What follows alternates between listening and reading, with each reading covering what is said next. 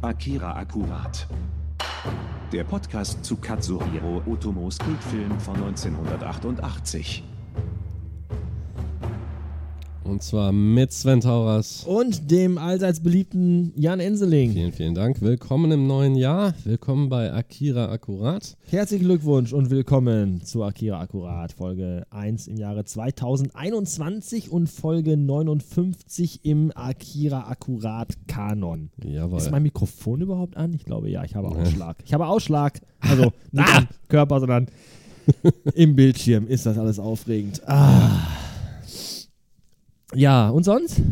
Ja, Gut, dann Ja. schönes Wochenende und bis. bis demnächst. Das war's schon. das war's für heute. Na, Nein, natürlich nicht. nein, nein. Was gibt's denn, äh, wie war denn dein Och. überhaupt und alles? Naja, zwangsweise ruhig. Ja, ne, sagen. zwangsweise ruhig, ne, richtig, ja. Also mit einfach nur typisches Familiengedöns, nicht, immer, nicht, auch nicht so groß. Und dann Böllerverbot, ne? Das ist immer ganz schön. Wollen wir einfach mal hoffen, dass 2021 vielleicht ein bisschen besser wird? Ja, weißt du, wenn es nur ein bisschen besser wird wie 2020, dann ist es schon, dann kann man sich schon eigentlich freuen. ja auf die Böller kann ich trotzdem verzichten, danke. Ja, das braucht doch kein Mensch. Nee, jetzt haben wir jetzt das ursprüngliche Cyberpunk-Jahr haben wir jetzt hinter uns, ne? Äh, war, sind nicht, war denn nicht 2019 schon das Cyberpunk-Jahr? Nee, interessanterweise nicht. Weil nämlich, äh, es kommt drauf an. Also ich bin ja, ich arbeite ja im Rollenspielbereich und äh, es gibt da zum Beispiel Altal Saurian hat ja mit CD Projekt Red jetzt vor einiger Zeit, glaube ich, oder die sind ähm, das Cyberpunk 2077 rausgebracht. 10. Dezember letztes Jahr. Das Genau. war eine ganz große Katastrophe, weil es Ja. auf keiner Konsole ordentlich spielbar war anscheinend. Alle nur noch gekotzt haben. Heilige Scheiße. Aber der, äh, das ursprüngliche, die ursprüngliche Story und der Hintergrund stammten aus von Talsorians Tabletop-Rollenspiel eben und das war Cyberpunk 2020. Ach, okay.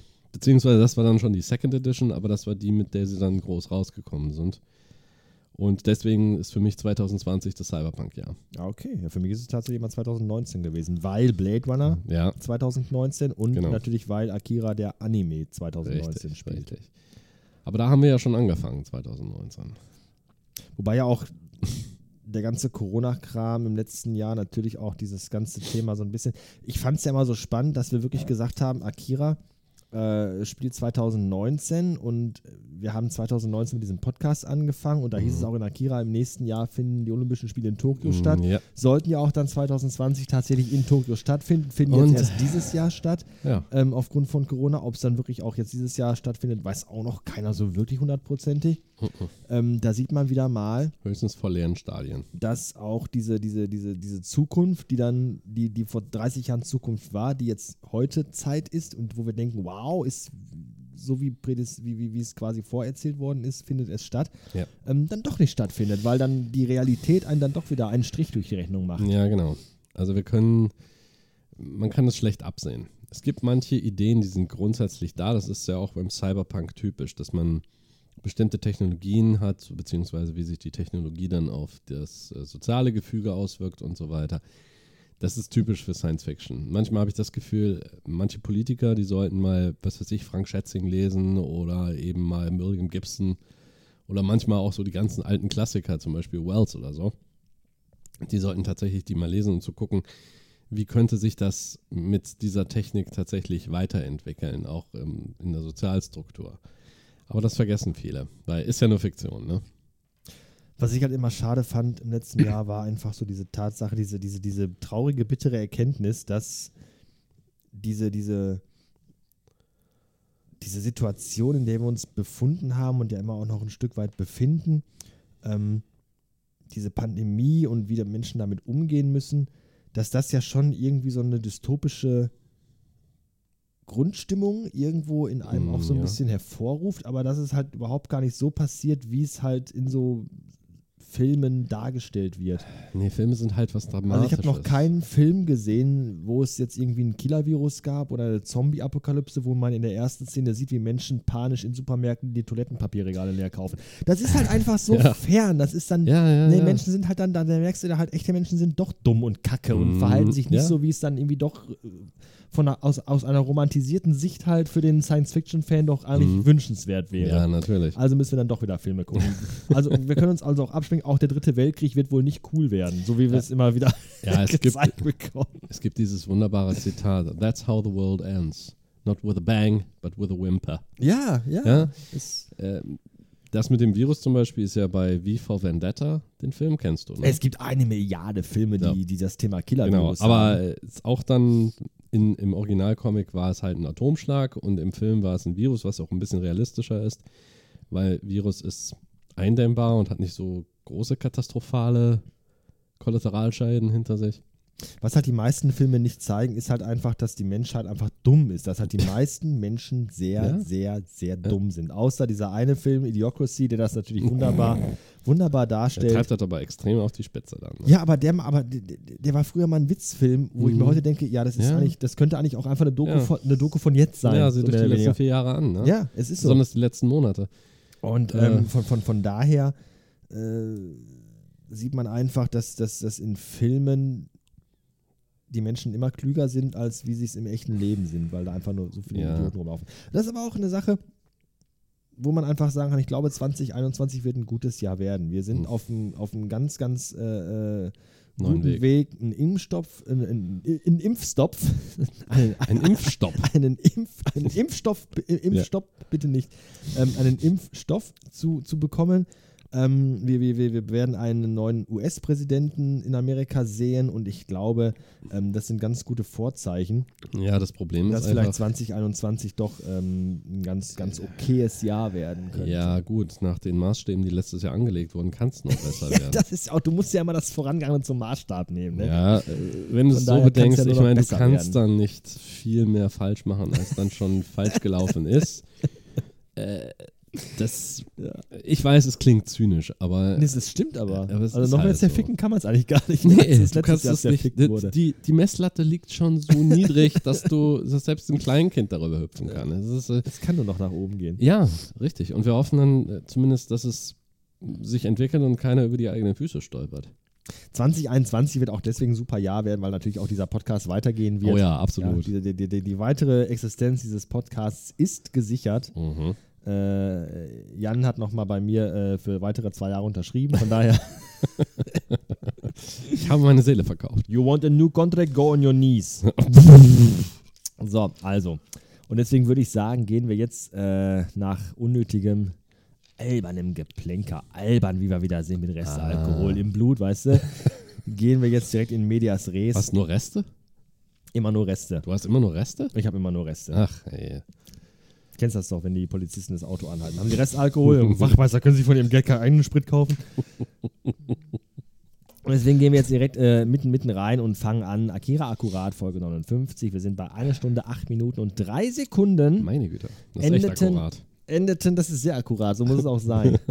ähm, wir endeten mit dem, äh, im letzten Jahr mit der letzten Einstellung von Tetsus Gesicht, wie er kurz davor war, mutmaßlich Mutmaßlich Yamagata das Licht auszublasen. das Licht, dann, danke, ich wollte es gerade genauso sagen, das Licht auszulöschen. Siehst du, ich kenne dich halt. Und haben dann einen harten Cut, Ja. der uns zurückführt in die Arkologie, in der unser lieber kleiner Professor, Doktor, wie hieß er noch gleich? Sein Onishi.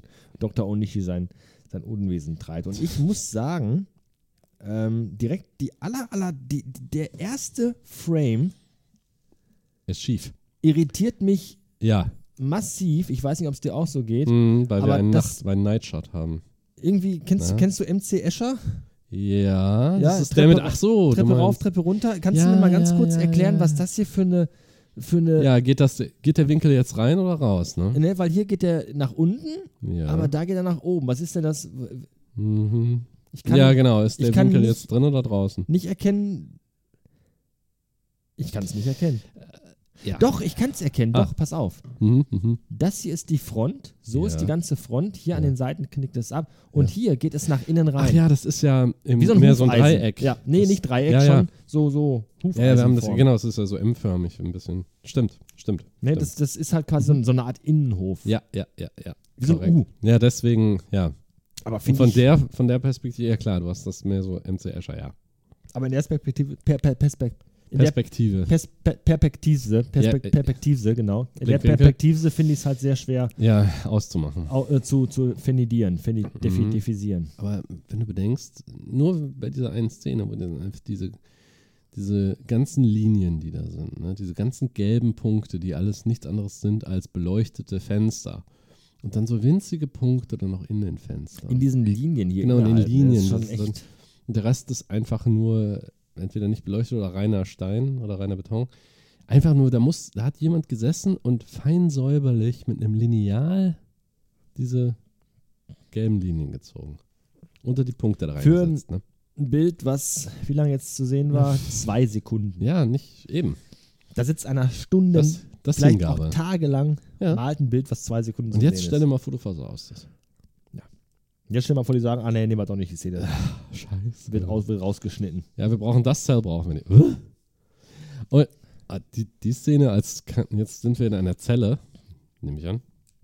Äh, wir sind jetzt in einer Zelle und zwar äh, in einer Zelle, in der witzigerweise Kaneda und Kay zusammen eingesperrt sind. Mhm. Das ist auch immer so ein Fehler, den so Bösewichte machen. Ja, Ja, so, ja. so, so Immer die Protagonisten zusammen einsperren. äh, ne? Indiana Jones, letzte Kreuzzug, ihn und seinen Vater gemeinsam Ja. an einen Stuhl fesseln, wo ich mir denke, Alter, wie dumm kann man denn sein? Warum macht man das denn? Weil das Ergebnis eine geile Szene ist danach. Ja, natürlich. Der Halt, Fußboden brennt. es ist halt immer so offensichtlich, ne? Und der Stuhl. Ja. 9 Uhr, Vater, 9 Uhr. Was, Was passiert um 9 Uhr? Ich glaube, die wollen uns umbringen. Ich weiß, Vater. Das ist so geil. Ach, der großartige John Connery, möge er Ja, der Friedhof. Aber, d- in ja. einem Rest piecen. aber auch ein geiler Oder Film. in Peace Resten, ne? Nee, in Peace Resten, nicht im Rest piecen. Ja. Auch, Möge aber er in Peace ein Resten. Film voller geiler Zitate, ne? Ja, Eine großartiger Fälschung, Film. siehst du? Aha. Aber ähm, auch hier eben wieder dieses typische Filmklischee. Ja. Ich sperre die beiden, äh, äh, die ich aus dem Weg schaffen will, eigentlich zusammen, damit sie in aller Ruhe Mhm. einen Plan schmieden können und auch nochmal eben ganz kurz erklären können, worum es eigentlich in diesem Film geht. Mhm. Denn Ja. Kay und Kaneda besprechen jetzt erstmal ausführlich, was es eigentlich genau mit diesem ominösen, mysteriösen Akira auf sich hat. Mhm. Und ich finde, sie machen das in einer sehr tollen Umgebung, Ja. ähm, die natürlich in ihrer Gesamtheit recht schlicht daherkommt, möchte Mhm. ich sagen, aber die, finde ich persönlich, eine geile Architektur hat, Ja. irgendwie diese Zelle. Mhm. Äh, diese hohen Wände, diese mega schmalen Fenster Ja. alles so diese, dieser Brutalismus, also du siehst halt einfach nur Beton. Mhm. Ähm, Finde die Farben geil. Ja, diese Orange-Gelb-Kombination daran. Finde ich einfach eine total geile Farbkombi. Mhm. Ähm, und ich finde auch dieses ganze, diesen ganzen Used-Look hier, dieses ganze, ja. Überall, wo die Farbe schon ähm, abgeblättert ähm, ist. diese, diese ganze Patina des Raums, ja. Finde ich persönlich total geil. Auch, dass also da so rechts so ein kleines Regal ist, praktisch eingelassen. Ne? für CDs, CDs und DVDs. Das- Die Sache ist, du hast dann zwei Pritschen so im Winkel, nee, zueinander. So ein schönes Ikea-Ecksofa, ja. Ecktorp. Ecktorp ohne Lehne, ohne Rückenwand. ungefähr. Aber es ist auch schön gemacht, dass beide stehen ja, beziehungsweise Kaneda sitzt, der sitzt auf der Pritsche, da über ihm die, über ihm das Regal und Kay steht links vor dem Fenster, der Schattenwurf von ihr. Ich denke mal, das ist in Gelb gehalten, weil das meiste, das wird dann nicht geschluckt, das Licht, das reinkommt, sondern du hast tatsächlich, da ist wohl auch noch ein Oberlicht irgendwo, denke ich mal.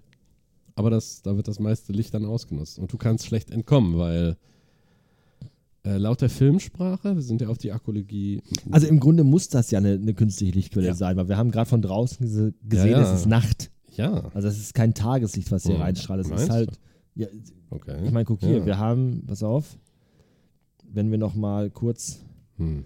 zurückspulen. Ja, ja. So, wir Klar, haben- wir haben eine Nacht. Wir haben Nacht, wir haben ganz klar, wird hier, wird, wird hier Ja. Ach, stimmt auch wieder. äh, im, im Establishing-Shot gezeigt, es ist Nacht. Und da, wo du gerade landest, guck dir mal Kanne das Gesicht an. Ist fast schon süß, ne? Ist fast schon kindlich, so wie das, so wie das aussieht, ne? Mädchenhaft. Ja, genau. Knab, fast so, knabenhaft. So, so richtig. Er sieht jünger aus, als er wahrscheinlich ist, aber Hier sind auch so Striche in die Wand geritzt. ja, so viele Tage seit Einkerkerung. Ja. Und überall, wo die Farbe abgeblättert ist, gehe ich mal einfach davon aus, dass da jemand beim Aufstehen sich vielleicht aufgestützt hat oder auch was ins Regal gestellt hat oder Hier ist eine nackte. Dame in die Wand gemalt, geritzt. Stimmt. Hier sind äh, sekundäre und primäre Geschlechtsmerkmale zu erkennen. Mhm. Ja, wir sind ja ein. Wenn ich hier äh, diese Striche sehe, muss ich an so ein Alf-Zitat denken. welches? Willi, ihr haltet mich jetzt schon 30 Tage auf den Dachboden gefangen. Es waren erst zwei Tage. Und warum habe ich dann 30 Kerbenstreppengeländer geschnitzt? Du bist eben ein Vandale. es waren erst zwei Tage. Bist eben ein Mandale. Das Und warum habe ich dann 30 Kerbenstreppengeländer geschnitzt? ist eben ein Sehr schön. Brillant. Ja, es hat, es mutet so ein bisschen an wie ein Kammerspiel jetzt hier die nächsten paar Minuten. Das stimmt. Ähm, Wir haben sehr viel, das ist jetzt wieder so eine Expositionsszene im Prinzip. Ja, ein Stück weit schon, wobei ja, eigentlich nicht so richtig, finde ich, weil Ja, ja, eine Exposition erklärt ja eigentlich immer dem Zuschauer das sowieso Offensichtliche. ja, aber auch, es erklärt aber auch zum Hintergrund hin. Es erklärt Teile des Hintergrunds ja ebenfalls, in der wir uns bewegen. Wir hatten ja schon über eine Stunde an Weltenbau bis zu diesem Knackpunkt. Wobei das natürlich auch jetzt eine sehr schwierige Szene ist, wie ich finde. Ja. Weil ähm, in dieser Szene einfach jetzt erklärt werden soll, so der Ursprung von Akira quasi und der Mhm. Ursprung dieser Kraft, die in Ja. Akira und äh, jetzt dann auch in Tetsu und natürlich auch vor den anderen Espa-Kindern ähm, gedeihte. Mhm. Und ich habe es nicht mehr geschafft, leider vor äh, Aufnahme nochmal in die Mangas reinzuschauen, weil mich dann doch interessieren würde, wie das da erklärt wurde. Ich vermute ähnlich, aber ich weiß es tatsächlich nicht. Ähm, ich habe mir die Szene jetzt ein paar Mal angeguckt, auch schon im Vorfeld, und muss sagen, ich finde die schwierig bis unglücklich, weil die im Grunde mehr Fragen aufwirft als Antworten liefert. Ne? Mhm. Natürlich, ich, ich, ich bin halt immer auch so ein Typ, ich komme halt schwer damit klar, wenn, wenn in Filmen Dinge angedeutet werden. Ja. Ich bin jemand, der immer gerne wirklich genau wissen möchte, was hat es denn damit auf sich? Warum sind denn die Aliens jetzt hier? Wie sind die denn hier hingekommen? Was ist denn deren Antrieb? Was ist Ja. deren Motivation? So, ähm, natürlich macht es auch einen ganz großen Reiz von, von Filmen und Serien aus, solche Dinge so ein bisschen im Spiralnebel haften zu lassen, sage ich mal.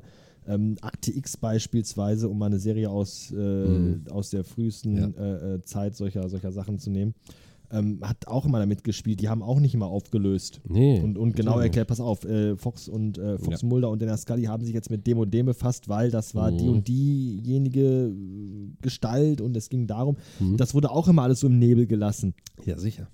Und ähm, das, das macht jetzt der Film an der Stelle auch. Kay versucht hier zu erklären, was es mit dieser telekinetischen Kraft, Du kannst es nicht lassen. nein, auf sich hat.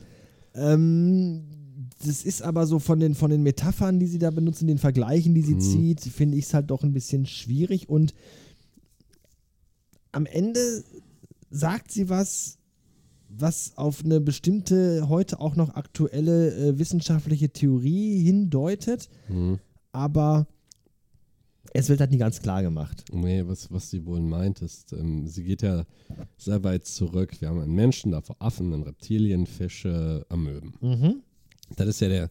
Äh, sie hat im Grunde genommen die gleiche Idee oder die, diese die Annahme ist die ist eine ähnliche, wie es zum Beispiel in Dune gibt. Wenn du dir nicht jetzt die, die Filme anguckst, sondern tatsächlich die Bücher liest von Mhm. Frank Herbert, da hat er ja stark impliziert. Freunde was heißt- dürfen ihn übrigens Herb nennen. Das nochmal Was- kurz am Rande. das heißt impliziert, aber stark darauf hingewiesen, dass in diesem Universum so etwas wie ein genetisches Gedächtnis existiert. Dass in unseren Genen die Erinnerungen unserer Vorfahren gespeichert sind. Und das ist auch im Grunde genommen die Basis für Paul Muad'Dibs Existenz. Dass er, als er erwacht durch dieses Wasser des Lebens, das er dann trinkt, dass er nicht nur seine eigenen Erinnerungen hat, sondern auch die Erinnerungen seiner Vorfahren. In seinen Genen sind die gespeichert im Prinzip, aber ein normaler Mensch ist nicht in der Lage, darauf zuzugreifen. Und so eine ähnliche Idee hat, hat Kay, beziehungsweise erzählt sie Kaneda, dass in diesen Genen, er fragt ja auch danach, ne, dass in der alten Synchro er bringt das Wort Gene, Gene mit rein, Mhm. genau. Dass dann in den Genen diese Informationen sitzen, die saßen da schon immer drin. Weil Kay, Entschuldigung, ganz kurz, weil, weil Hm? Kay spricht immer von, von, von Energie. Ja, Ne? richtig. Kay spricht von Energie und, und Kaneda Genau. wirft dann das Wort Gene in den Raum. Aber wenn man eben beides kombiniert, kommen wir auf die Idee, dass in den Genen bereits diese Energie gespeichert ist. Zumindest potenziell, die immer da ist. Es braucht aber einen bestimmten Auslöser. Und dass eben Evolution nichts anderes ist als das Aufkommen oder ein Höhepunkt dieser Energie von der einfachen Einzeller über die Amöben bis hin jetzt zum Menschen, aber was kommt danach? Und dass sie auch die Theorie äh, einbringt, dass zum Beispiel in diesen Genen durch kosmischen Staub zum Beispiel die Erinnerung an eine Zeit vor diesem Universum war. Was ja auch Größe besiegt uns ja. Ne? Wir können uns vorstellen, ja, unser Universum ist aus so einer Singularität entstanden. Da fragt man sich aber, Was war davor? ist genau, ob das schon mal davor entstanden ist, weil praktisch das ein Universum sterben muss, damit ein anderes entsteht. Und das ist aber in, auf einem so großen Maßstab, dass es für uns einfach nicht nachvollziehbar ist. Und äh, aber genauso wissen wir dann, worauf Kay vielleicht hinaus will, dass wir nicht wissen, was danach kommt. Ob jetzt zum Beispiel Tetsuo sozusagen der nächste Schritt in dieser Evolution ist oder ob Akira der nächste Schritt in dieser Evolution war. Bereits. Was sie so ein bisschen versucht ähm, klarzumachen, ist so, da ist diese Energie, die in Ja. uns Menschen ist und diese Energie war vorher in den Affen, wobei ich auch so ein bisschen ihren, ihren, ihren also wo, Ja, wo, wo die logische- Evolutionstheologie äh, Theorie studiert hat, so Mhm. nennen wir Mhm. waren, erst waren wir Affen, davor waren wir Reptilien, nee, wir waren keine Reptilien. Wir werden heute von Reptiloiden natürlich beherrscht, die unter uns sind und unsere, unsere äh, äh, Präsidenten und unsere Politiker lenken, aber das ist was anderes. Nein, ähm, aber sie will halt damit sagen, ähm, vor den Menschen waren die Tiere, vor Ja. den Tieren waren die Bakterien und die Amöben. Mhm. Und in allen diesen gab es halt immer schon diese Energie und diese Energie steigt auch immer potenziell mit der nächsten Evolutionsstufe weiter an. Ja. So verstehe ich das zumindest, was sie versucht zu ja, erklären. ja, denke ich mal. Und Allerdings dann ist das sagt sehr sie- äh, wonky. Es ist total wonky. Also es ist, das, das übersteht keinen einzigen Physiktest, diese, diese Geschichte, und auch keinen Biologietest, aber egal. Richard Dawkins würde sie anschreien, das ist schon klar. Ähm, Attila Hildmann würde vielleicht auch sagen, ja, gehe geh ich d'accord mit, mach sein. Aber im Großen und Ganzen ähm, ist es einfach so, dass sie sagen will, diese, diese Energie steigt potenziell mit, immer mit dem nächsten Evolutionsschritt, Mhm. der passiert. Ja. Und dann sagt sie einen ganz interessanten Satz, nämlich, dass Amöben keine Häuser bauen. Richtig. Weil Amöben noch gar nicht an diesem Punkt angekommen sind, wo die Energie in ihnen drin, nennen wir sie Mhm. Energie, nennen wir sie Gene, was auch immer, Ja. noch gar nicht dieses Potenzial dazu haben. Mhm. Und das ist das, was eben bei diesen Esper-Kindern nämlich passiert, weil nämlich, glaube ich, dieser, diese Evolutionsstufe oder, oder diese, diese Fähigkeit, die die Esper-Kinder haben, nämlich diese Ja. Tele Telekinese und diese ganze, diese ganze Kraft, die in ihnen drin steckt, Ja. möglicherweise der nächste logische Evolutionsschritt der Menschheit sind. Mhm. Nur eben noch nicht jetzt. Ja, genau. Und aus irgendeinem Grund ähm, ist das jetzt halt schon eingetreten und, Ja. und natürlich äh, stürzt sich Wissenschaft und Forschung sofort darauf, mhm. äh, scheißend auf sämtlichen ethischen Grundsatz, äh, Satz, den man eigentlich Was da äh, ja schon beachten sollte, was wir schon hatten, ganz genau. Und, und, und das versucht vielleicht so ein Stück weit zu Ja. erklären, was da passiert. Mhm. Nämlich, dass einfach diese nächstlogische Evolutionsstufe, die vielleicht erst in 1000 oder 5000 oder Millionen Jahre hätte kommen sollen, ja. einfach jetzt schon in diese Welt gekommen ist. Mhm. Und sie sagt auch irgendwann zwischendurch, dass diese Energie wo, fragt, wo die herkommt und sagt, vielleicht kommt diese Energie aus dem All. Ja. Und das finde ich eben diesen interessanten Ja. Punkt, weil, weil da greift sie nämlich auf, ich habe mir das extra nochmal hingeschrieben, dass ich es nicht Mhm. vergesse, ähm, die Theorie der Panspermie, weil Panspermie ist eine, eine, eine anerkannte Theorie, dass möglicherweise das Leben, wie wir es heute kennen, nicht auf der Erde entstanden ist, sondern aus dem Weltraum zu uns Ja. kam. Durch Meteoriten Mhm. etc. Äh, einfach diese, dieser Grundbaustein des Lebens Sonnen. im Universum unterwegs ist ja, und dann auf den entsprechend passenden Planeten einschlägt und sich dann da in das Leben entwickelt. Ja. Und das ist eben das, was sie halt sagt, dass einfach dieser, dieser, dieser Grundbaustein für, für ein, ein, ein, eine, eine, eine, eine, eine, eine, ein, ein Lebewesen oder, oder eine, eine Evolutionsstufe, die so weit entwickelt ist, halt schon immer da war, Ja. aber der Zeitpunkt eigentlich noch gar nicht Ja. so weit ist. Und, und dass da eben der Moment gekommen ist, wo die Wissenschaft da eingreift und eben da anfängt, sich damit zu verzetteln und da der falsche Weg eben eingeschlagen wird. ja, vor allen Dingen. By the way, finde ich, in diesem Frame sieht. Kaneda ein wenig, Entschuldigung, mongoloid aus. Es tut mir sehr leid, aber er sitzt ja, da, da ein, ein wenig unglücklich gezeichnet. Ja, aber das nur am Rand, darauf bisschen- wollen wir nicht weiter eingehen. platt. Was du sagst, das kommt mir, das kommt mir alles sehr bekannt vor, vor allen Dingen.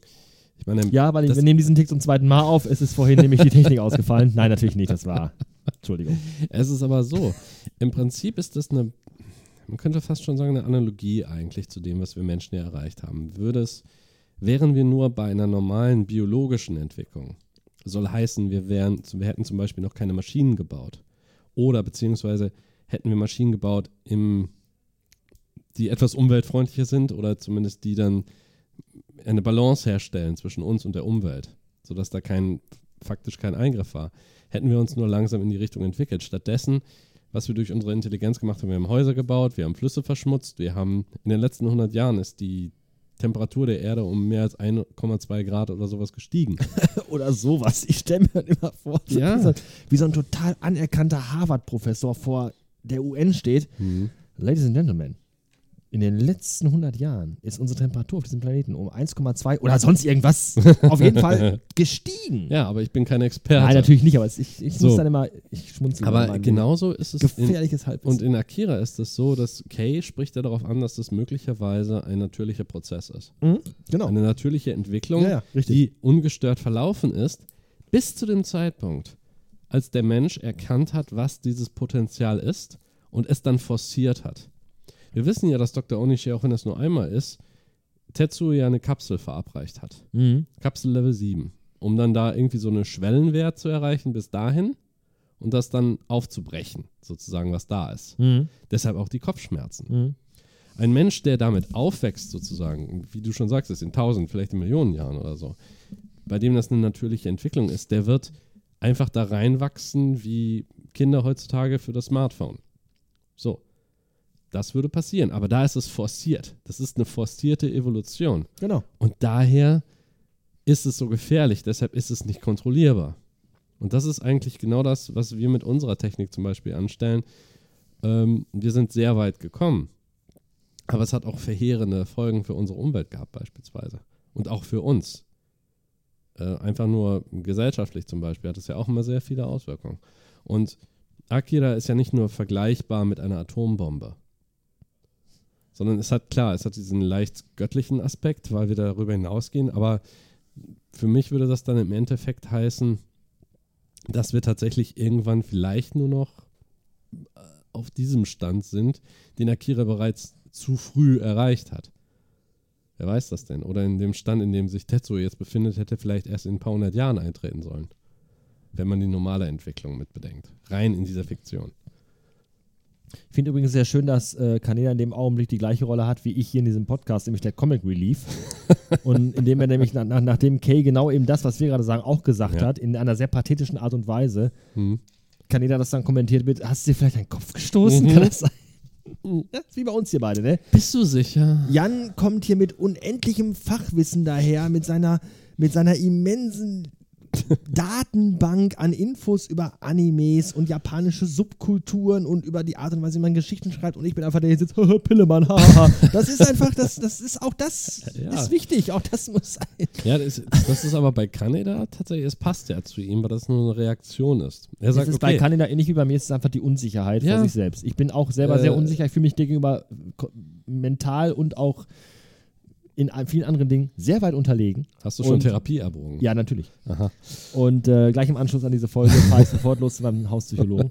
Und ähm, deswegen kann ich einfach nicht mit brillantem Fachwissen Ja, glänzen, sondern kann das einfach nur in, in vulgärer Pimmelsprache ausdrücken. aber deshalb sagt Kaneda ja, Und während, darüber während brillieren. Kay von Energie redet, sie hat ja auch nicht wirklich einen Begriff davon. Und ähm, Kanedas Wissen endet bei dem Wort Gene, habe ich irgendwie das Gefühl. Er, hat einen, er hat einen Begriff von Genen, aber er. Ab da nur noch Leere in seinem ist- Gesicht. Ja, ich man blickt meine, in tote Augen, ne, was?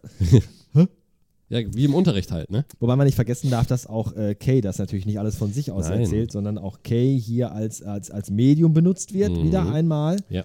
ähm, von, von, von Kyoko, Hm? ähm, die, die durch Kay quasi mit, mit Kaneda spricht. Ja, wobei man das jetzt erstmal nicht so sieht. Wir sehen Kay, wie sie da steht, vor dem, vor dem Fenster, vor dem Licht, wie auch immer. Und dann halt diesen Monolog führt. Sie spricht auch am Anfang schon so, Ja. als Was wenn sie es mit ihren eigenen Worten sagen würde, Äh, genau. Das sind ja Dinge, die sie aufgeschnappt hat, unter anderem auch durch Rio. Weil äh, Kaneda fragt sie ja. Ne, was, welche Beziehung hast du zu diesem Rio zum Beispiel? Und ähm, sie sagt, ja, das kommt ja später, das Ja, kommt ja später. Aber, Aber- sie fängt halt an, diesen, diesen, diesen Monolog, beginnt sie halt, finde ich, Mhm. so in ihren eigenen Worten Ja.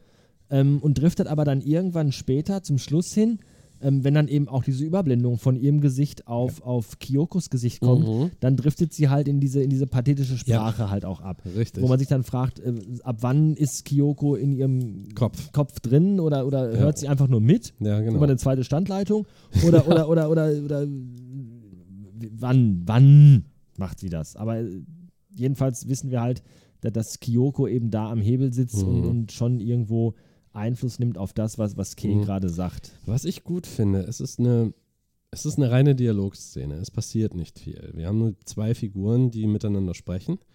Aber was ich gut finde, während sie ihren Dialog hält, sie geht in dieser Zelle auf und ab. Ne, das sind die Sachen, du bewegst dich. Machst du ja auch Mhm. unbewusst zum Beispiel, wenn du telefonierst, du stehst mitten im Raum. Du läufst durch die Gegend. Meine Frau rennt durch die ganze Wohnung, Weißt wenn ich du-. Ich möchte ausrasten, wenn Weißt ich das du, sehe. oder so Sachen, du, oder du holst dir die Kaffeetasse oder du dudelst rum auf den Ahnung. masturbiere auch ganz oft beim zum Beispiel. Das sind so Sachen. Und ich mag das, weil die daran. Wenn ich masturbiere beim Telefonieren, das magst du, okay. Äh, Nein, ich weiß, was du natürlich meinst. Natürlich ganz klar. Es, es ist einfach nicht nur ein Dialog, wo einfach zwei Figuren am Ja. Bildschirmrand stehen, die Lippen bewegen, Genau, sondern richtig. da ist viel Bewegung. Auch Kaneda. Er, er, zuerst liegt er, dann Ja. setzt er sich wieder hin, Genau, er hat die gestikuliert Hände viel hinter den, rum. hat die Hände hinterm Ähm, Kopf. ich finde einfach die Bildsprache generell sehr gut gemacht. Ja. Ähm, ähm, auch mit, mit den Hintergrundfarben, was ich gerade am Anfang schon gesagt habe. Mhm. Ähm, es ist einfach, obwohl es eine sehr schlichte Szene ist, Ja. die halt viel auf Inhalt eigentlich gerade setzt und, Genau. und auch, wo selbst der schwer zu verstehen ist momentan, weil, weil auch da, da ist eigentlich der Moment. Ja, Ey, wenn sie die Augen, Augen so halb auf hat, so dieser Schlafzimmerblick, als wenn sie sagen will, nimm mich, du bist, doch nicht, du bist doch nicht der Erste. sie aber. Sie da, hat ne? Lidschatten drauf, ja, das Ja. ist, das ist äh, leicht, leicht Mhm. bläulicher Lidschatten. Genau. Ähm, aber ich, da ist so allerspätestens, allerspätestens da, Da ist der Punkt, äh, wo Kyoko quasi in Ja. ihrem Geist drin ist. Kyoko hat ja auch immer die Augen so halb geschlossen, habe ich den Eindruck. Weißt du, gerade wenn sie sich, ich meine, wenn, nicht wenn sie sich konzentrieren muss. Sie hatte relativ große Augen. Im Gegensatz zu Kay. Ja, aber bei ihr wirkt es immer, Aber bei ihr wirkt's immer so ein bisschen so müde. nach schwach und müde, ganz genau, ja. Genau. Und so hat sie dann, sie steckt jetzt bei Kay im Kopf drin und ich habe manchmal, und bei Kay ist es so, als würde sie schlafwandeln. Weil sie schreckt ja auch einmal dann plötzlich auf. Es- Und er dann auch vor allem. Ja. Weil Kaneda war ja ganz konzentriert auf Kay. Und jetzt nicht nur, weil er, weil er in ihr ein hübsches Stück Arsch sieht, sondern tatsächlich, weil er fasziniert ist von dem, was sie da eigentlich sagt. Und weil das ja auch mit Tetsuo zu tun hat. Kaneda ist ein Schwamm, er ist ein Opportunist. Er nimmt die Dinge auf, um sie später dann vielleicht für sich zu nutzen. Das sind ja, äh, er ist in der Schule wahrscheinlich auch keine Leuchte, aber wenn es um sowas geht, wenn es um persönliche Angelegenheiten geht, um so opportunistische Dinge, dann hört er schon zu. Das muss man ihm lassen. Ja, ich glaube, das bringt einfach ein Stück weit auch einfach sein, sein, sein, sein, sein Background einfach mit sich. Mhm. Äh, äh, äh, Waisenkind, Waisenhaus, Gangmitglied, Bandenanführer, da Richtig. musst du halt immer so, so agieren, dass du immer für dich eben das Beste aus der Situation rausziehst. Ja, das, absolut. geht gar nicht anders. Du, Nee, du, du, du, du bist anders. da nicht der Messias, nicht der Messias, aber du bist da eben nicht der, der Gutmensch, der für alle anderen auch da sein will, sondern du bist einfach der Anführer, der im besten Fall auch Anführer bleiben will. Und das geht nur, indem ich als allererstes an meinen Nächsten denke Mhm. und der bin aber dann halt ich. Ja. Ne? Und niemand anderes. Ein Freund meiner Lebensgefährtin hat letztens gesagt, er hat ein eigenes Geschäft und er sagt dann auch, man muss ja Freund sein, aber manchmal muss man auch Boss sein. Ja, manchmal musst du auch Chef sein. Ja, natürlich musst du das. Und bei in so einer Bande, in so einer Go-Gang oder Fun-Gang vermischt sich das ja sowieso immer. Aber du musst ja auch eine Entscheidung treffen, die für dich und für das, sagen wir mal, das Überleben deiner Gang ja auch wichtig ist. In gewisser du, Weise. du profilierst dich ja in der Gang als Ja. Anführer auch nicht, indem du deinen, deinen Leuten, deinen Angehörigen, deinen, deinen Untertanen gutes Gehalt zahlst, wie es dein Chef eben halt Nein. tut, sondern durch, durch Respekt. Du, du Richtig. verschaffst dir Respekt durch dein Handeln, durch dein Tun, durch Richtig? dein Auftreten, durch deine Wortwahl und das Genau. ist eben das. Und das kannst du halt nur, wenn du, wenn du alle, alle Einflüsse, die auf dich einwirken, im besten Fall immer so nutzt, dass sie dir den, den, den, den meisten Benefit bringen. Ja, natürlich. So, und das, das, das versucht er natürlich. Klar versucht er das natürlich. ne? Das Richtig. ist- das und jetzt im Moment ist es für ihn von Vorteil zu wissen, was eigentlich da abgeht. Er hatte im Moment sowieso nichts Besseres zu tun. Das ist. Er ist ja auch in eine Situation einfach reingerutscht. Es ist ja keine geplante äh, Nö. Situation, in der er sich da befindet. Äh, Oh, ich will in eine Regierungsverschwörung reinrutschen lassen. Nee, Eigentlich wollte ich nur Motorrad fahren. genau. Ich bin nur Motorrad Jetzt gefahren. muss ich mir so metaphysische Kräfte erklären lassen. Genau. Aber wenn ich schon dabei bin, zumindest ist diejenige, die es mir erklärt, recht hübsch. Erschrocken haben sie sich aber übrigens deswegen und darum wurde auch Kay aus ihrer äh, Verbindung zu, zu, zu, zu Kyoko rausgerissen, weil die, die Zellentür sich äh, automatisiert geöffnet hat. Klick. Was beide so ein bisschen aus dem Konzept gebracht hat. Ja, plötzlich, ne? Genau. Auch denn, wir, das ist auch so eine hübsche, große, rote Zellentür mit Durchreiche. Wie so eine Zellentür halt aussieht. Ne? Mhm. Aber auch, ist, was ich faszinierend finde, ist, dass die relativ warme Farben da drin haben. Ja, ja, das sagte ich ja Anfang schon. Ich finde Ja. die Farbgebung dieser Zelle finde ich besonders Das beruhigt. interessant. Interessant. Hast du wahrscheinlich weniger Aufstände dann. ja, warmes, warmes Orange. Ne? Hast du weniger Aufstände dann. Wenn du noch ein bisschen klassische Musik einspielst und das Essen nicht so schlecht ist. Der Raum ist natürlich auch schon sehr, sehr, sehr, sehr karg eingerichtet. Da ist halt auch Ja. kein, keine Toilette drin. Ne? Nee, aber ich glaube, das also ist das ist so keine eine, Zelle, wo du halt länger drin bleibst. Nee, das, sieht ist eher nach so einer ein- Zelle aus, wo du dich einmal kurz ausnüchterst und dann wirst du Ja, rausgeschmissen. ja, vermutlich. Oder transferiert, keine Ahnung. Ja, wird nicht darauf eingegangen. Nee, kann, ist ja kann, auch unwichtig. Ist, wir, ist wir, wir einfach reden nur- über wir eine haben- Arkologie, die Ja. riesengroß ist. Man weiß nicht, warum da solche Genau. Räumlichkeiten Vielleicht ist es eine Wohnung, die gerade nicht vermietet wird. Und wir haben einfach nur eben einen Raum, in dem zwei Protagonisten miteinander sprechen können. Und dann geht's raus. Und dann geht's raus. Und dann sehen wir halt dann doch in dem Augenblick, dass da äh, viele ähnliche Türen sind, Mhm. ähm, die alle auch oben so ein, so ein, so ein So eine. Lampe haben, so ein Alarm, so ein Indikator, wie im Krankenhaus, keine Ahnung, Zimmer 3, da hat Genau. einer ins Bett gemacht oder so, ich weiß es nicht. Und alle mit Schalltafeln versehen. Alle mit Schalltafeln versehen, mit Buttons, genau, Mhm. hier so, so Knöpfchen dran. Genau. Ähm, alles die gleichen Türen, ein Korridor. Die haben ja auch keine Schlösser. Also da ist kein Schlüsselloch dran, sondern die laufen über elektronische Schlösser. Finde auch hier ganz interessant diese weiße Markierung auf dem Boden. Ja. Ne, Appell, alle Ja. an die Linie stellen. So. Oder wenn du rausgehst, nur rechts rum, nur hier in dem Mhm, Bereich laufen, du genau. läufst nur in dem Bereich. Also das hat schon, auch hier mit den nächsten Etagen nach Mhm. oben, das hat schon was Knastartiges. Ja, natürlich. Ne, aber es sind halt keine Zellen, wo du ähm, wirklich mehrere Tage drin sein kannst. Ja, weil, wie gesagt, ich habe keine, keinerlei äh, äh, Sanitärinstallation gesehen. Mhm, in keinster. Art und Weise. Und, Für und mich stellt sich dann aber die Frage, was bringst du da unter? Ja, was du hast, Aufständige. Kaserne Auf, ist das Aufständische vielleicht, Ja. die einfach, ne, da müssen einfach äh, äh, Leute äh, untergebracht werden für ein paar Stunden, bis sie verhört werden, bis sie Mhm. weitergereicht werden. Aber ganz ähm, ehrlich, für mich sieht das relativ unbenutzt aus. Also die Zellen selbst. Ah, wieso? Beziehungsweise, wir hatten ja, ja, es beißt sich irgendwie mit dem, was wir da hatten in diesem, äh, in dieser Sporthalle. Verstehst du, was ich meine? Äh, Habe ich auch Ja? gerade dran gedacht. Während ich so erzählte, dachte ich mir, okay, warum haben die denn da dann die ganzen Zellen, wenn sie aber auf der anderen es kann Seite. aber auch sein, dass es zu weit weg ist von der Arkologie Ja. dann, wo das passiert ist. ja, warum müssen sie eine Sporthalle Ja. zu einem Polizeistadion, äh, Genau, wenn sie da eine ganze umbauen? Reihe von Räumlichkeiten im Prinzip zur Verfügung haben. Könnte auch privat sein. Äh. Keine Ahnung. Wir reden hier über diesen Oberst und kann auch eine Ja. Regierungs... Man, man Es weiß kann aber auch nicht. sein, dass das einfach wie so eine Art Bunker ist, der bisher vielleicht, es, es ist so wie das Akira-Projekt selber. Es, es muss irgendwie gewartet werden, es bleibt dabei, aber ähm, es ist, wird nicht wirklich genutzt. Kann ja auch sein. Früher vielleicht mal, wer weiß. Aber das sind halt so Fragen, die der Film eben offen lässt. Es geht im Prinzip nur, dass wir von A nach B kommen. Die beiden sitzen ein, Kay hält ihren Vortrag und zack, plötzlich geht die Tür auf und beide gehen raus. Worauf sich jetzt Kaneda fragt, ob das eine Falle ist. Richtig. Ähm, Kay macht dann schon den Vorschlag, wieder zurückzugehen. Mhm. Und ähm, Kaneda sagt, nö, nee, ich will wissen. jetzt will ich es auch wissen. Genau, also äh, schon irgendwie die Frage, äh, könnte eine Falle sein, warum machen die das? Mhm. Warum wird die Tür geöffnet? Was, welchen Wink will man uns hier geben? Ja, Aber äh, er will halt dann doch schon auch wissen, warum. genau. Muss ja einen Grund haben. Es ist aber auch dann interessant, weil er, es könnte eine Falle sein und er will es auch wissen. Vor allen Dingen, man sieht ja ganz am, man sieht ja in dem Flur, dass es überall diese elektronischen Schlösser gibt. Du Mhm. musst also einen Code eingeben, um da reinzukommen. Und wir wissen, diese Welt hat kein Wi-Fi. So, vielleicht Ja. kann man das von der zentralen Stelle eventuell auch öffnen. Ja, mit Sicherheit. Aber wenn die individuell damit bestückt sind, gut, dann ist dann vielleicht, und er überlegt, ob da eine Person jetzt in der Nähe ist, die das Ding tatsächlich öffnen konnte. Wobei solche Technik ja immer genau so funktioniert, wie sie gerade gebraucht wird für eine Szene, das wissen ja, wir ja, ja, auch. das, ne? ist, Also, das ist klar. wenn das ein Fernmechanismus ist, dann ist es halt Mhm. einer und wenn nicht, dann muss man es halt Ja. an der Tastatur bedienen. Ja, ja, das Ähm, kennt man ja. Ja. Chekhovs Kanone, hm, ich weiß.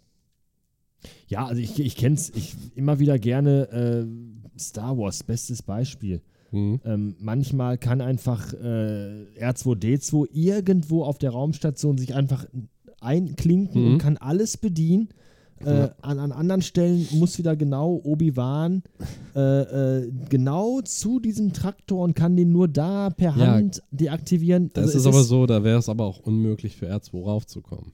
Ja, aber das hätte er auch von woanders bedienen können, das will ich damit sagen. Es ist natürlich Ja. mal genauso, wie es gerade für die Szene, für, für, diesen, für, dieses, Natürlich. für diese Handlung Sinn macht. Du musst bedenken, fast Nee. jede Art der Unterhaltung ist Pulp. Natürlich. Ja? Machen wir uns jetzt vor.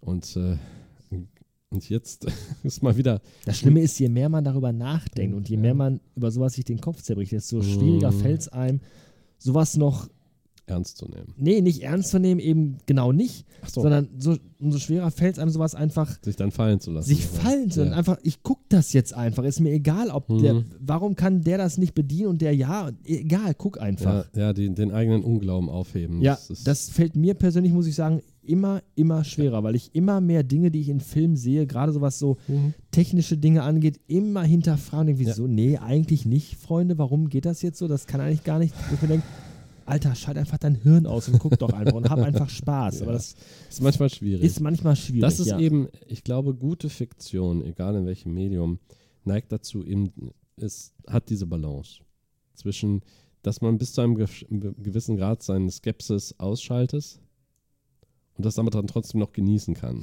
Ja, und witzigerweise ist das so natürlich, je älter du wirst und je mehr du siehst und je mehr du über sowas auch sprichst, desto, desto skeptischer wirst du ja. Ja, natürlich. Ähm, wenn man, wenn, je jünger du bist und, und solche Filme siehst, ist das Ja. eigentlich vollkommen wurscht. Ähm, Aber du nimmst es eher hin. Ja, denk nur mal einfach nochmal Star Wars, äh, der Ja. erste Film.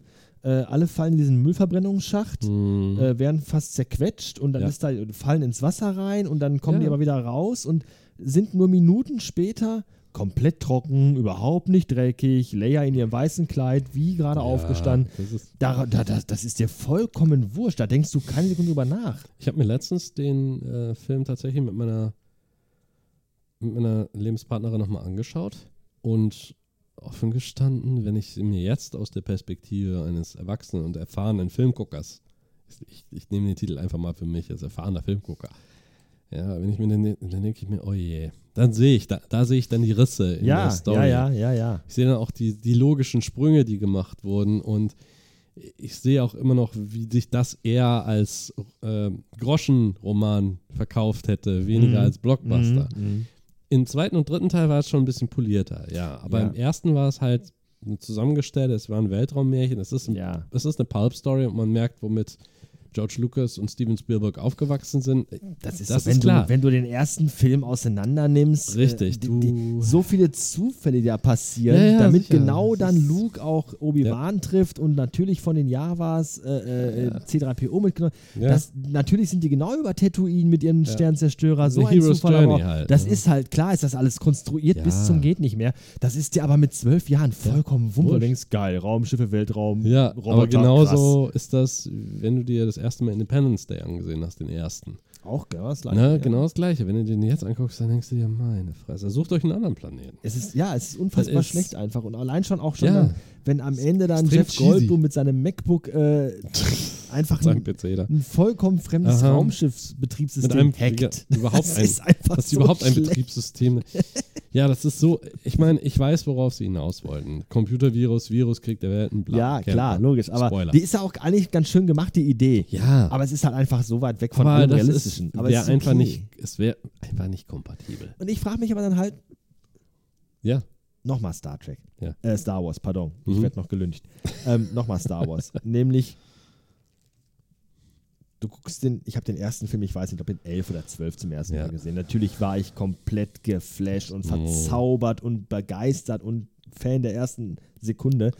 Ähm, dann guckst du heute mit, mit fast 40, siehst du halt Star Wars 8 und 9 Mhm. und 7 und diese Ja. ganze Kacke und denkst dir, mein Gott, ist das eine Grütze. Ganz ehrlich, ey, der letzte Star Wars-Film, der neunte Teil, war so eine Vollkatastrophe von einem Scheißfilm. Es ist unglaublich. Äh, wirklich ganz, ganz schlimm. So. Ähm, ich muss mir noch kurz eben notieren, ich muss gleich noch auf dieses Meme zu sprechen kommen. Das Meme. Und ähm, dann frage ich mich, wie wäre es denn, wenn ich jetzt zwölf wäre und Star Wars nicht kennen würde und mit Ja. Teil 7, 8 und 9 anfangen würde? Mhm. Würde ich die auch so unbedarft wahrnehmen oder würde ich trotzdem sagen, irgendwie, irgendwie waren die aber kacke? Das, das wird man nie wissen, aber natürlich willst du immer als erwachsener alter Mann auch bei einem neuen Star Wars-Film nochmal dieses Gefühl haben. So, oh, wie toll, wie früher. Ja. Wirst du nicht haben, weil es nicht so ist, weil es einfach ein neuer Film ist, weil dieser Film auch eine andere Generation Menschen ansprechen soll. Ähm, ein Film, der mir das Gefühl gegeben hat, war ganz klar Rogue One. Rogue One hat Mhm. einfach dieses Star Wars-Feeling, obwohl keiner von den alten Charakteren mitgespielt hat, außer am Ende natürlich Leia reingeblendet Mhm, irgendwo ja. und äh, äh, Darth Vader. Aber trotzdem hatte er dieses Feeling, finde ich, irgendwo Mhm. ähm, sehr, sehr gut. Und, und, und was das auch ganz gut geschafft hat, zumindest in der ersten Staffel, in der zweiten war ich ein bisschen enttäuschter, war äh, der Mandalorianer, äh, The Mandalorian. ja. Auch eine ganz tolle Star Wars-Serie, die einfach so dieses Star Wars-Feeling Mhm. Gut rüberbringt. Die zweite Staffel fand ich ein bisschen schwach äh, am Anfang. Am Ende war es mir auch wieder ein bisschen zu konstruiert und zu offensichtlich. Nichtsdestotrotz habe ich da, und da komme ich eben auf dieses Meme, Mhm. es gibt so ein tolles Meme. Ähm, die Szene in Star Wars 9, wenn einfach dieser hässliche Nasenmann stirbt Mhm. Und du vom Fernseher denkst so, ist mir total, ich fühle nichts. Ich fühle nichts, ich, weil ich null emotionale Bindung zu diesen Figuren habe, weder zu Ray noch zu diesem Typen. Mhm. Und du denkst so, ist mir vollkommen wurscht. Und dann Ja. siehst du darunter das Bild, das Raumschiff des Mandalorianers wird abgeschossen. Du so, fuck, warum? Wie scheiße ist das? Wo du einfach in einer Serie Ja. mehr Emotionen für ein Raumschiff hast, das es Ja. gar nicht gibt, Ja. als für diese Figuren, die in drei Filmen etabliert worden sind, die du einfach null spürst. Da siehst du doch, wie scheiße diese Filme Den- gemacht worden sind. So ein, so ein Eindruck, das, das kommt öfter, weißt du, wenn du hast was richtig gemacht. Zum Beispiel Guardians of the Galaxy. Super bunter Pulpfilm, tolles Popcorn-Kino. Es ist auch nichts Konstruiertes dabei. Es geht immer noch von A nach B. Mhm. Die haben, äh, es gibt ein festes Ziel, es gibt einen festen Schurken, es gibt die verschiedenen Persönlichkeiten, das ist ein Ensemblefilm. Mhm. Aber wenn der emotionale Kern deiner Story zwei computergenerierte Figuren sind, Bäume. der eine ein Baum, der nur drei Wörter kennt, ich bin Groot in der Reihenfolge, dann nur einmal zu sagen, wir sind Groot, ich habe geheult im Kino. Das war, ehrlich, dieser Moment war perfekt gewählt und das andere ist einfach nur ein, äh, ein Waschbär oder ein genetisch manipulierter Waschbär. Wenn das die, diese beiden Figuren der emotionale Kern deines Films sind, dann hast du was richtig gemacht Ja, ja. Dann hast du was richtig gemacht. Und dann gibt es Filme, tatsächlich, ich, ich komme jetzt nicht, du hast jetzt Star Wars Episode 9, ich hatte, keine Ahnung, wahrscheinlich auch massenhaft Beispiele, jetzt fällt mir nur gerade keins ein, wo du dann zwar Emotionen entwickeln sollst für die Figur, aber diese Figur nichts dafür tut. Ich kann dir noch ein gutes Beispiel nennen, tatsächlich. Ähm, obwohl ich ihn sehr verehre als Regisseur und Filmemacher, wirklich großartig finde, Tim Burton, äh, Alice im Wunderland. Ja, absolut platt. Der erste, ich spüre bei Alice, eine wunderhübsche Frau in dem Film, Ja. äh, die echt hot aussieht, aber ich, ich spüre nichts in dem Film. Ich Mhm. habe null Bindung Ja. zu dieser Figur, mache mir null Sorgen, ob sie es schafft, ob sie es nicht schafft, nichts. Ja.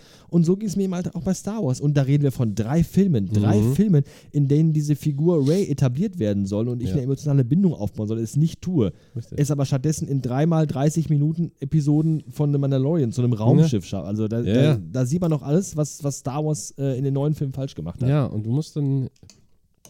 Wo ist der emotionale Kern? Warum hängen wir uns an diese Figur dran? Warum äh, investieren wir Zeit und Emotionen in eine fiktive Figur? Ja, weil es einfach gut gemacht ist, Ja. weil einfach, Richtig.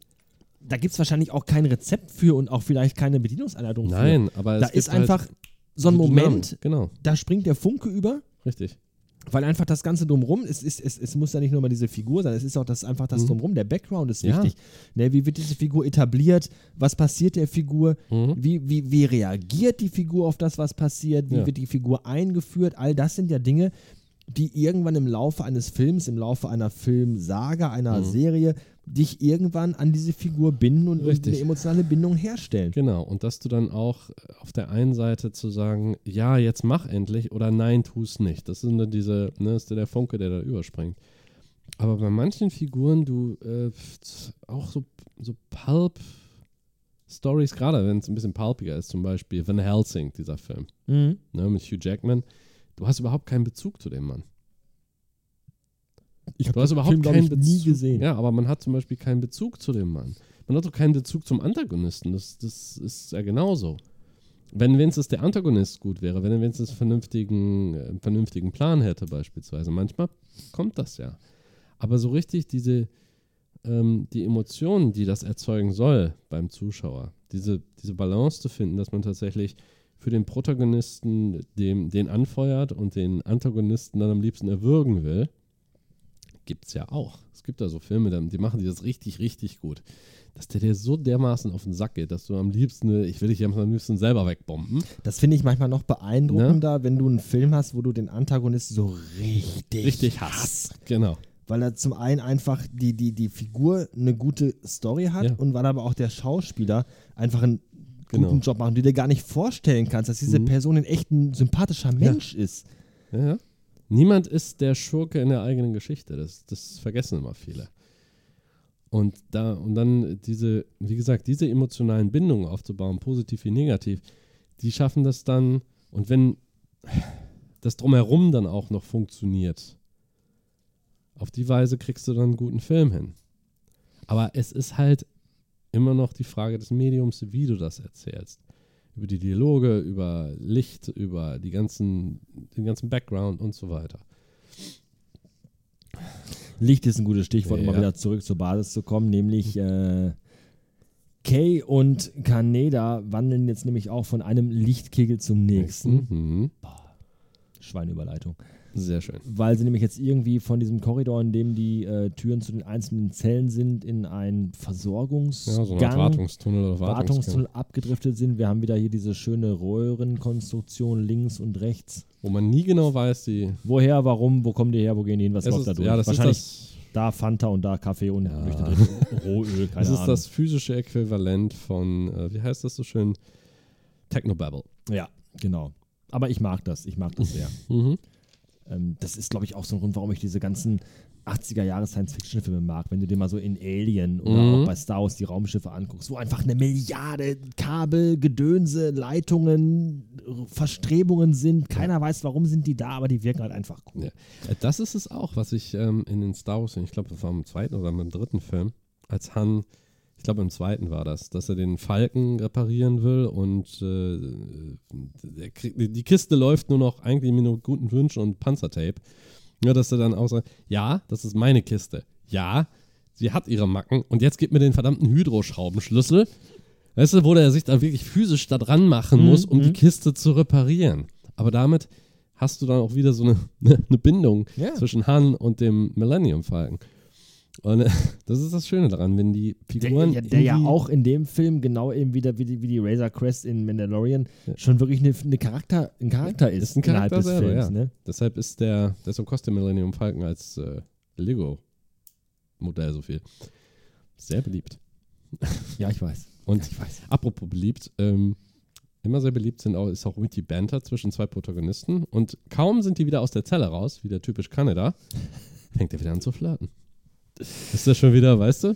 Ja, er fragt. äh, Er triezt Kay jetzt Was wegen Rio. Es ist Ne? so dieses so, wir sind da raus und Ja. wir nutzen, ich, ich nutze jetzt einfach diesen Moment, wo wir hier lang schlendern, Ja. für ein bisschen Smalltalk. Genau, es passiert ja sowieso nicht viel. Wer ist eigentlich dieser Rio? Ja, genau, ist eigentlich dieses Rio. Und sie, mei- äh, sie entgegnet, dass es ihn nichts angeht. Und gleich darauf kann er, weiß er von uns? Das ist schon wieder so, so, Ja, so ja, ne? gerade eben noch der Gefangene und jetzt schon wieder äh, große Fresse. Das ist schon, ja, schon klar, weil jetzt ist wieder die Gelegenheit da. Okay, sie hat, eine, Kay hatte ihren Monolog. Sie hat ihm soweit alles erklärt, was er jetzt wissen muss. Okay, jetzt haben wir die Zeit totgeschlagen. Wir sind erstmal raus hier. Es zeigt vor allem halt einfach auch noch immer dieses ähm, massive Interesse von Kaneda an Kay. Ja, absolut. Nee, das äh, immer noch echt scharf auf sie Ja, ist. Das aber ist echt schon. Ich denke aber auch, dass sie gut. immer, wie- immer faszinierender für ihn wird. Vor allen Dingen, wir hatten ja erstmal gesagt, sie ist reifer als die Mädels, die die, die er kennt. Das hatten wir mal durchgesprochen in der Extra-Folge über die Freundinnen. Ne? Ja, natürlich. Dann, jetzt hat sie dieses, sie ähm, ist ein Mitglied in einer Gruppierung, die ähm, ohne zu zögern Leute in die Luft sprengt. Was natürlich auch was ist. Sie wirkt erwachsener, obwohl sie vielleicht nicht älter ist als er. Und jetzt ähm, wird sie für ihn immer. Und sie lässt ihn abblitzen und dann hat er noch diese Idee davon im Kopf, dass sie es vielleicht mit einem Älteren treibt.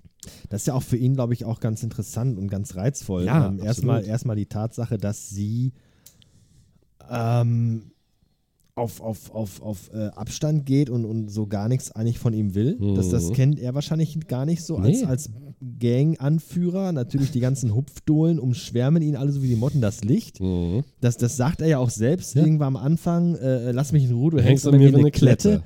Ähm, er ist es halt gewohnt, dass alle um ihn rumschwirren und ihn ganz toll finden Auch wenn es ihn nervt. auch wenn es ihn nervt. Und äh, da ist jetzt eben halt eine Autoritätsperson, schon Ja. in seinem Alter, ja, aber sie ist halt sehr autoritär, sie ist halt Mhm. sehr selbstständig, sie ist halt nicht diese Hupfdohle, diese Nee. Hirnlose, sondern sie ist sehr emanzipiert, weiß Mhm. genau, was sie will und, und, und das, klar, reizt ihn natürlich. Erstmal übt sie dadurch eine extreme Faszination auf ihn Ja. aus und natürlich ist natürlich auch sein, sein ja, es ist schon sehr, sehr äh, ähm,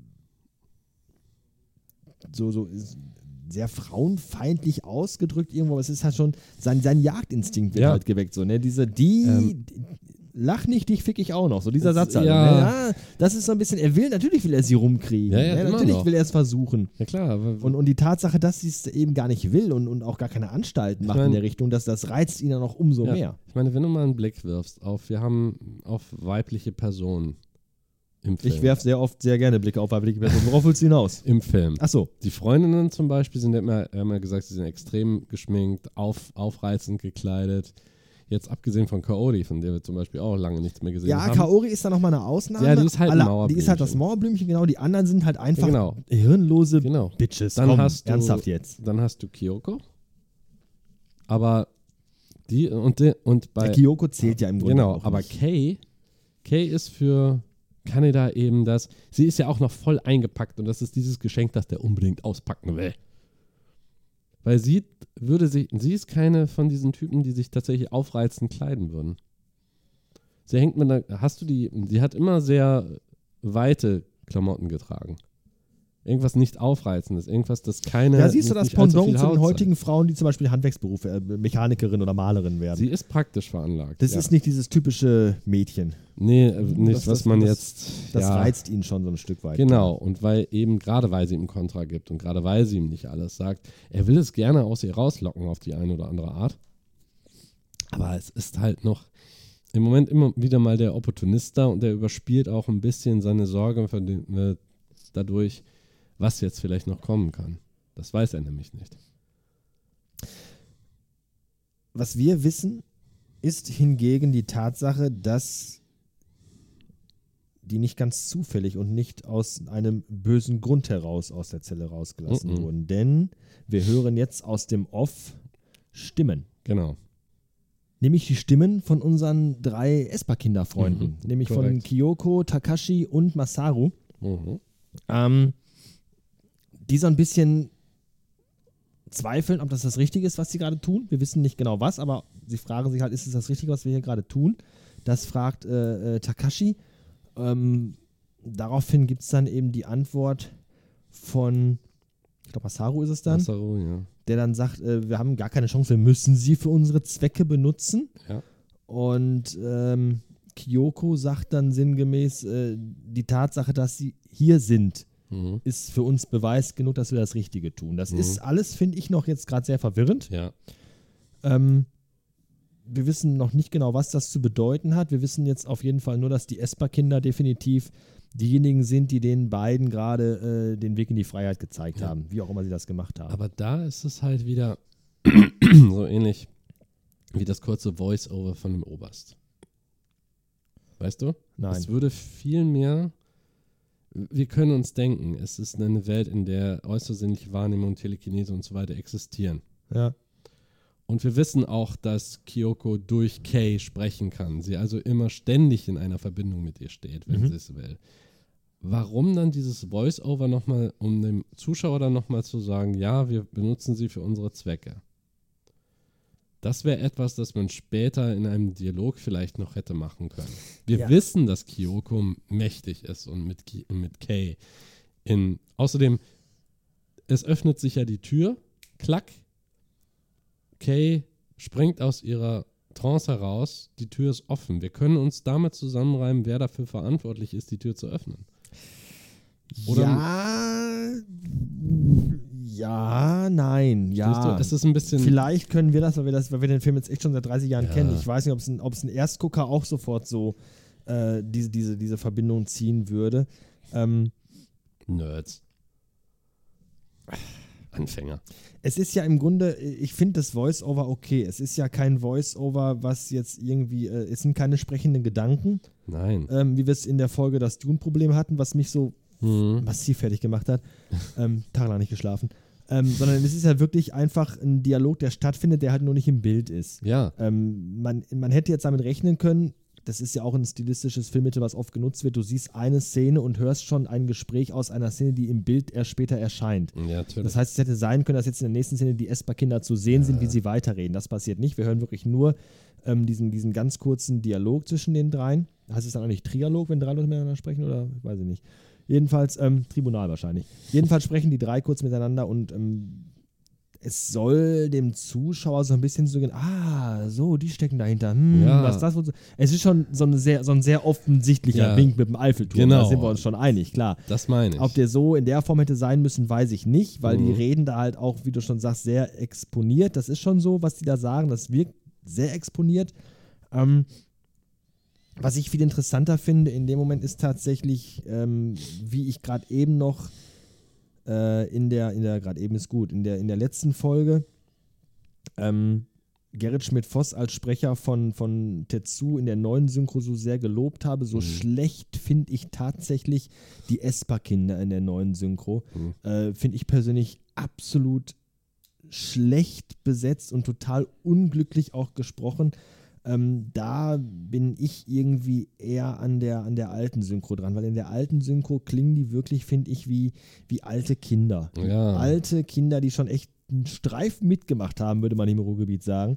Ähm, in der neuen Synchro klingen die einfach wie Erwachsene, die versuchen, wie Kinder zu sprechen. Das ist Mhm. einfach meine persönliche Meinung in der neuen Synchro echt schlecht. Ich sehe, du hast auch keine Meinung dazu. Nein, habe ich auch nicht, weil ich bin ja ein Typ, der sieht sich selten Filme synchronisiert an. Deswegen. Die deutsche, alte deutsche Synchro kenne ich nur, weil es keine, keine Videokassette mit Untertiteln gab. Zu dem Zeitpunkt. Ja, ja. Das war echt eher selten, dass man so etwas bekommen hat. Wir sprechen in der nächsten Folge, das machen wir bei der nächsten Folge, sprechen wir mal über äh, Bubblegum Crisis. Ähm, habe ich nämlich jetzt tatsächlich angefangen. Du hast vor ein paar Folgen mal gesagt, dass du das mal wieder gerne gucken möchtest. Ich habe Ja. es tatsächlich angefangen. Ich habe es echt mit ganz viel Glück äh, bei Ebay geschossen für einen echt fairen Kurs, Okay. wo dann noch der Typ mir schrieb, und, äh, ich habe auch noch Teil 5 und 6, soll ich dir die bitte zupacken oder ja, mach einfach. Ja, dann okay, gut. Und jetzt habe ich halt alle Teile als VHS-Kassette, die Ja. ersten beiden sogar in einer Limited Edition, die sogar nummeriert ist irgendwie. Mhm. Ähm, ich muss aber zu meiner Schande gestehen, ich äh, war unwissend und äh, überrascht. Die sind ja gar nicht deutsch synchronisiert. Das sind ja komplett Das japanische ist OVA-Films, ne? mit, äh, was heißt eigentlich OVA? Your Original Video Animation. Die Ah, okay. wurden originell für Videokassetten hergestellt für, den Heim, für das Heimkino. Ah, okay. Die kamen nie in Kinos oder sowas. Okay. Ja, das ist Oder halt komplett Fernsehen japanisch. Oder wie mein Kind immer sagt, Japon, ja, japanesisch. äh, die sprechen halt alle japanesisch, weil die alle aus Japanien kommen. Und ähm, mit, mit deutschen Untertiteln. Was, Ja. Boah, da musst du dich echt dran, also ich muss mich da echt dran gewöhnen. Ich Mhm. finde es echt schwierig, weil natürlich gerade äh, Animes natürlich immer auch, auch gerade sowas, diese Cyberpunk-Geschichten Mhm. wie Bible, Bubblegum Crisis, Ja. natürlich auch äh, visuell sehr beeindruckend und auch sehr fordernd sind. Und Für dann die musst du Zeit, ja. parallel immer noch unten den Text mitlesen. ähm, finde ich schwierig. Ähm, Mhm. Es geht, aber äh, ich finde es schwierig. Und, und Ja. ich habe jetzt tatsächlich erst die erste Kassette mit den ersten beiden Teilen geguckt. Mhm. Ähm, und will mal gucken, dass ich ähm, bis zu unserer nächsten Aufnahme, bis zur nächsten Sendung mal ein bisschen mehr noch geschaut habe, dass wir Mhm. uns da vielleicht mal ein bisschen Ja. intensiver drunter halten können. Vielleicht auch wieder drei Stunden lang, mal gucken, keine Ahnung. Aber ähm, es ist auf jeden Fall ein Thema, was, glaube ich, auch ähm, zu Akira passt, denke ich mal, Ja. weil auch das in die Schiene geht. Ähm, das passt auch zeitlich. Ich glaube, Bubblegum Crisis War wurde 87. äh, äh, 87 bis 91 produziert. Mhm. Und sie war nicht abgeschlossen, ne? Ähm, weiß ich gar nicht. Die wurde nicht abgeschlossen. leider. Heißt das, nach, wenn ich mir diese vier Videokassetten angeguckt habe, habe ich ein offenes Ende? Im Prinzip ja. Du Na, hast toll. einige, leider, tut mir leid, einige der Storylines wurden dann nicht weitergeführt und, Fragen bleiben leider offen. Aber dafür gab es das Remake, glaube ich, äh, Bubblegum Crisis 2040. Ja, ja, es gab einige Remakes und, und, und neue, äh, neue Ja. Ansätze, glaube ich, die ich. Aber mich hat es halt irgendwie wirklich da ähm, interessiert. Ich habe hier Mhm. und da mal so, so einzelne äh, Snippets und Frames im Netz gesehen, Ja. wo ich dachte, oh, das ist Bubblegum Crisis cool. Ja, ja. Ist auch Ähm, immer, obwohl es, ein, es ist ein interessantes Franchise.